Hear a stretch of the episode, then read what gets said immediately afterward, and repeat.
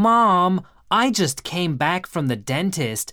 I still have some pain. It's impossible for me to eat anything hard tonight. Okay then, I'll make some pancakes for you. You can have them with a glass of milk. Come back. 帰る、 Dentist. 歯医者、 Still. まだ。今でも、 Pain. 痛み、 Impossible. 不可能な、 Hard. 硬い、難しい、 Tonight. 今夜、 Pancake.